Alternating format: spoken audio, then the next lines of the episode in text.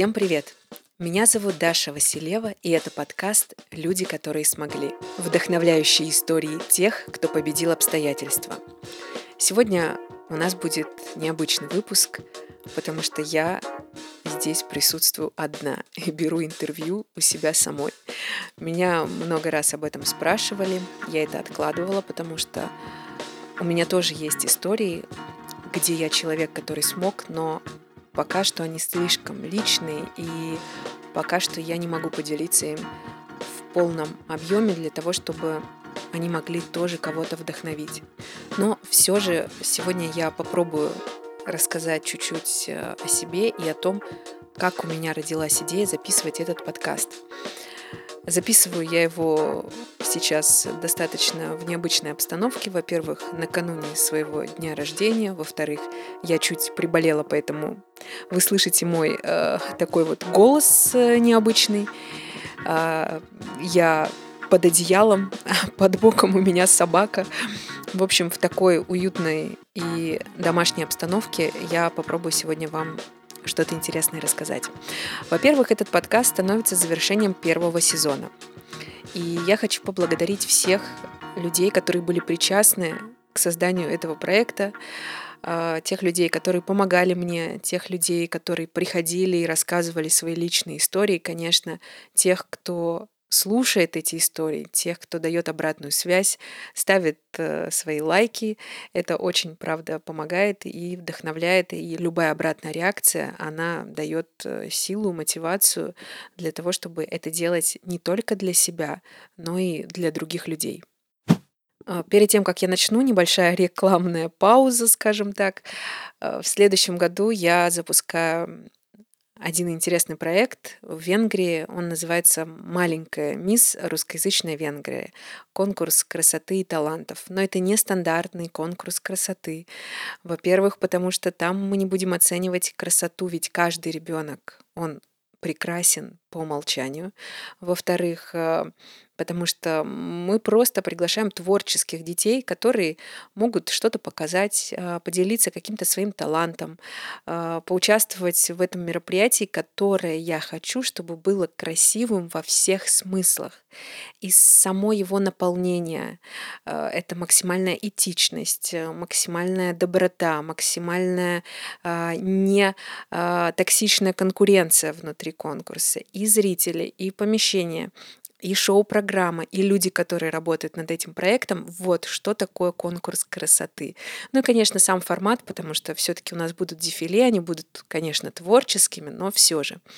Поэтому э, приглашаю всех э, девочек, точнее их мам, которые сейчас, возможно, слушают этот э, подкаст, э, на кастинг с 7 до 12 лет. Мы Будем рады видеть девчонок. Принимаем заявки до 15 января. Подписывайтесь на инстаграм-аккаунт проекта. Мы там будем делиться э, за кулисьем. И даже если вы не участвуете, я уверена, что вы увидите много интересного. Ссылки я оставлю все в описании. Итак, история создания подкаста «Люди, которые смогли». А, для того, чтобы понять, нужно немножко погрузиться в мою жизнь. С момента рождения и, собственно, взросления, и вся моя жизнь, весь мой жизненный путь, да, он, как и у каждого человека, был извилистый, но все же он шел по траектории наверх. То есть каждый этап, он был лучше. Ну, в целом, как чаще всего бывает у людей. И вот я росла, развивалась внутренне, как человек, э, развитие шло в карьере у меня – и вот я так э, маленькие вершины за вершиной постепенно брала. И э, я жила в Омске до 24 лет. Это город в Сибири, если кто не знает, в Западной Сибири. Омск, привет. И моя карьера развивалась хорошо. Я работала журналистом и как мне показалось, достигла определенного пика для себя. Я работала ведущей экономических новостей на омском филиале э, телеканала РБК. Также я была выпускающим редактором этих новостей. И плюс я еще работала диджеем прямого эфира на одной из лучших э, радиостанций города «Радио Сибирь». И по мне это уже был такой, ну не то чтобы пик, но уже хотелось чего-то большего. В Омске я не видела себя дальше, потому что ну, ведущая новостей, в принципе, это уже максимум такой, скажем так, в работе ведущей каких-то других программ там развлекательных или каких-то а, авторских шоу практически у нас не было. И моя судьба была, наверное, только становиться редактором, что мне было неинтересно. Поэтому я решила переехать в Москву. Никогда я об этом не думала, и никогда у меня не было мысли переезжать. Кстати, как и за границу тоже. Все происходит случайно. Я поехала для того, чтобы развиваться в работе.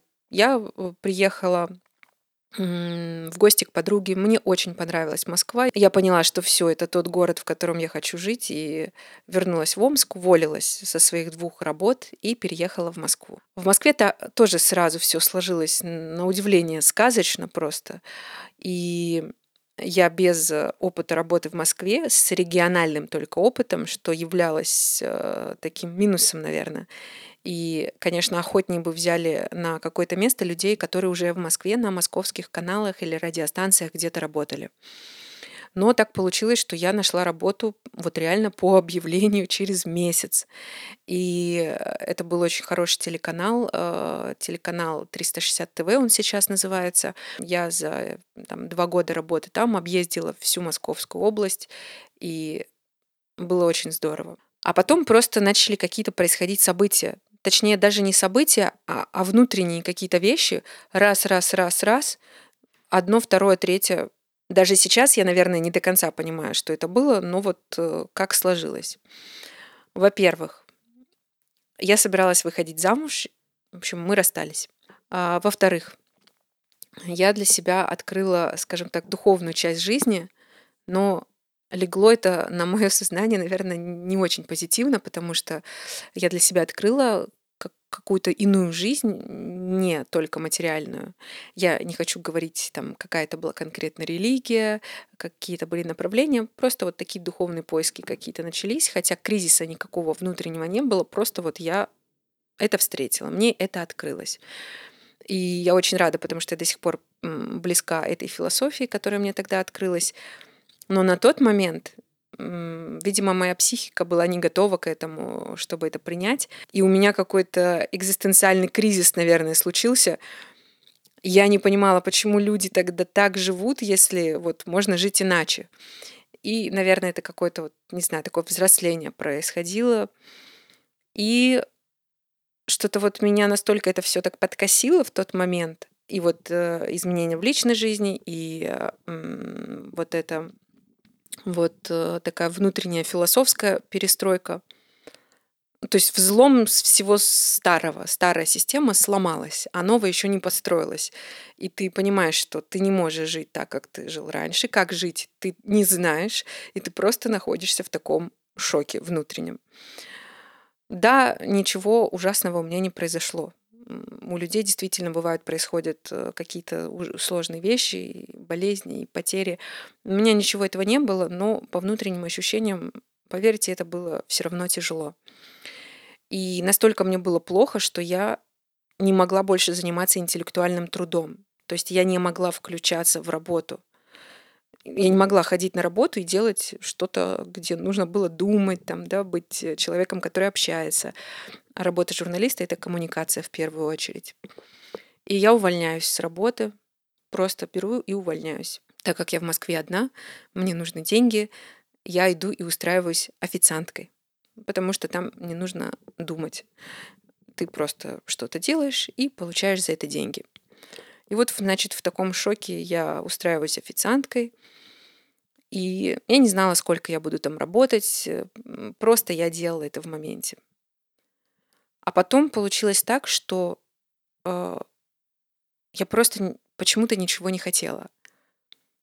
Это может казаться, да, наверное, очень забавно со стороны, но я не хотела возвращаться в профессию, я не хотела возвращаться в Омск. Я вообще не знаю, чего я хотела, и я не хотела ничего. Плюс, конечно, я попала в плохую компанию, скажем так, где а, велся определенный образ жизни, который а, не способствовал развитию. способствовал деградации. И это, конечно, тоже сильно на меня, отра... сильно на меня повлияло. И вот, значит, я еще буквально там какое-то время назад успешный журналист, у которого все хорошо, а здесь я официантка, и я в окружении людей. Прекрасные люди там работают, но все же люди немножко из другой категории в плане каких-то амбиций, творческой реализации, да, ну, вы сами понимаете. Да, люди выбирают эту работу для того, чтобы там перекантоваться, либо студенты. Но если человек выбирает эту работу для себя а, как работу, то ну, это его сфера интересов. У меня была сфера интересов другая. Но я продолжала там работать. И я была в шоке, что это происходит в моей жизни. Я начала забывать свою старую жизнь. То есть как будто я даже когда кому-то рассказывала, чем я занималась раньше, знаете, мне казалось даже, что это как будто это какое-то все нереальное, как будто это было так давно. И так прошел год. И я такая думаю, ну, год, наверное, ладно, бывает там такое, случается. Но при этом я понимаю, что я по-прежнему ничего не хочу. Я не пыталась вернуться на работу, в свою профессию. Дело не в том, что я пыталась, и, допустим, там не получалось, никто меня не брал или упущен момент. Нет, я не совершила ни единой попытки. Я просто ничего не хотела. И при этом у меня не было депрессии, я там не страдала, ничего такого. Это ужасное, это страшное состояние, когда ты просто ничего не хочешь. Ну, там, ты не можешь помечтать. Раньше и сейчас тоже мной движет мечта. Это одна из э, моих главных ценностей. Когда я мечтаю, это меня двигает, я люблю мечтать, я вижу для себя в этом смысл, потому что мечты меня зажигают, мечты, возможности, амбиции. Именно эта энергия зажигает меня что-то делать. Для меня это очень важно. И чаще всего сбывается то, о чем я мечтаю, потому что я делаю шаги в этом направлении, я что-то хочу, я это делаю. Вы сами видели там за прошедший год. Это и там, исполнение старых своих мечт каких-то, и театр, и кино, и что-то еще. А тут я пыталась мечтать, я пыталась закрывать глаза, находить хоть одно что-то, что может меня зажечь, и ничего не находила. Потом прошел второй год. Все было по-прежнему. И тут я уже начала испытывать панику, потому что мне казалось, что моя жизнь закончена. Вот я там, это было а, вот этот как бы такой слом, да, произошел, наверное, в 25-26 лет примерно. Как будто моя жизнь до этого шла по траектории наверх, а потом раз и все я не представляла, что что-то вообще в моей жизни еще может быть. То есть мне казалось, видимо, вот такая судьба, что мне было отмерено 25 лет яркой, классной, насыщенной, хорошей жизни, а теперь все, я буду просто доживать обычным человеком. Я уже там уволилась и, и не работала официанткой, я устроилась менеджером, что тоже совершенно никак меня не отражает, потому что это не творческая работа. Ну, в общем, это не входит в сферу моих э, интересов, моих талантов. Но мне по-прежнему ничего не хотелось делать творческого, интересного. И вот когда уже прошел там второй год, я испытывала такую жуткую панику, и вот тут ключевой момент, подкаст, как это имеет отношение к этому. Я так хотела найти истории хоть одного человека, у которого было хоть что-то похожее на мое. Потому что прошел второй год, прошел третий год. И начался четвертый год вот этого всего, вот этого ничего, точнее. И я читала биографии великих людей, сколько я пыталась найти каких-то историй. И да, у очень многих людей были такие, знаете, спады. У, у разных известных, успешных людей, у обычных людей, у многих. Но знаете, это чаще всего был год. Ну, то есть вот там человек мог на год как-то скиснуть, и все. Но чтобы это длилось несколько лет, такого я не встречала. И у меня начала вот эта вера пропадать в то, что действительно все может измениться, что я еще могу жить той жизнью, которая вообще мне, которая у меня была или которая у меня могла бы быть. Я могу этого захотеть, что-то внутри может поменяться. Но ничего не предвещало. Этого просто не было. Не было этих историй, не было этих людей. Тогда я так и не нашла историю человека, который смог. И потом я стала этим человеком, который смог. Потому что через 4 года, я не знаю, может быть, это там какой-то период астрологический или что это было, как резко это началось в один день, как я уволилась с работы, и резко у меня поменялась жизнь, так резко в один день это и закончилось. Моя коллега как раз с той моей предыдущей работы позвонила мне и сказала, что ты тухнешь, давай, у нас тут э, там ищут человека.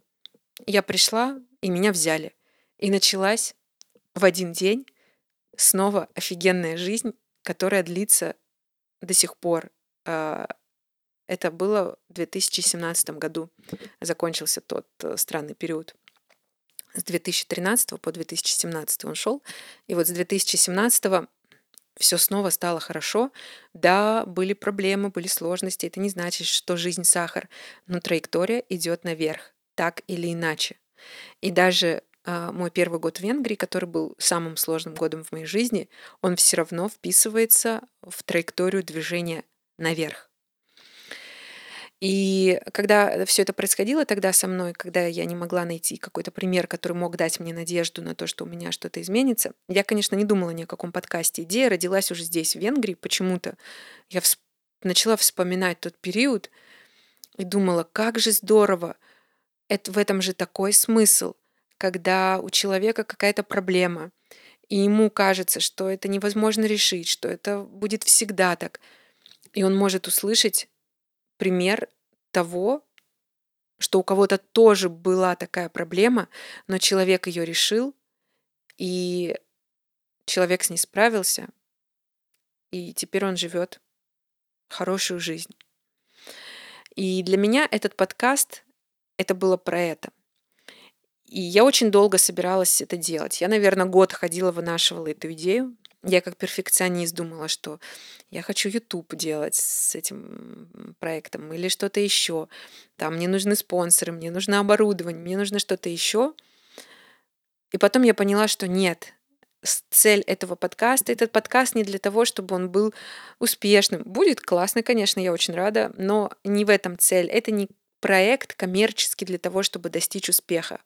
Поначалу, во всяком случае я поняла, что я просто хочу это сделать. В каком-либо виде я просто хочу сделать, и я просто хочу сказать себе, что я молодец, я воплотила свою идею, я воплотила идею, в которой лежит очень большой и важный смысл, и я это смогла. Я добросила перфекционизм, муж мне выделил из семейного бюджета деньги на микрофоны – и я начала записывать так, как я могу записывать. Не в студии, просто в кабинете. А, вот так, как есть. И все получилось. И я благодарна вот в преддверии и своего дня рождения, и э, своего этого Нового года, что этот проект состоялся. И я думала, что, наверное, все, я его закрою, то есть я сделала, галочка поставлена, смысл реализован, много важных историй было записано, которые всегда кто-то еще сможет послушать. Но потом я провела опрос, увидела ваш отклик большой и поняла, что нет, буду делать еще, просто в другом формате, потому что все-таки э, а, достаточно сложно проводить вот эту журналистскую работу по поиску качественных историй, э, потому что мы записываем его в Будапеште, в русскоязычном сообществе. Это достаточно мало людей, и круг поиска сужается. Поэтому вот этот первый сезон преодолений, люди, которые что-то сделали, что-то смогли, он заканчивается на этом. А теперь внимание, тадан, анонс второго сезона. Второй сезон будет «Люди, которые смогли. Профессии». Да, возможно, он уже будет немножко про другое, не про преодоление вот этих таких тяжелых историй. Это нормально, проект развивается, проект растет, обрастает новыми смыслами. И я буду общаться с людьми, с представителями каких-то интересных профессий, которые будут говорить об этом, а мы будем это все слушать и примерять на себя. Поэтому, если вы хотите рассказать о своей профессии, она является вашей основной профессией, вы зарабатываете ей деньги, важно, это не хобби, это именно ваша профессия, то присылайте э, вашу историю, как всегда, ссылку на вашу соцсеть, на нашу почту, которая будет тоже внизу. Наверное, это все, чем я хотела поделиться сегодня, вот в таком спонтанном, стихийном выпуске. Я Знаю, что каждый из нас, человек, который смог, у каждого есть эти личные истории, и я хочу, чтобы мы всегда помнили об этом, не обесценивали это и похвалили себя за то, что мы смогли сделать то, то, то и то. Каждый человек — это главный герой своей жизни, и, пожалуйста, просто вспомните, что вы уже смогли, и скажите себе, что вы Молодец. Ну а мы с вами увидимся в следующем году. Прямо в начале января уже будет новый выпуск. Я всем желаю добрых праздников. Спасибо за то, что вы были со мной. Это очень приятно и радостно. Спасибо. Всем пока.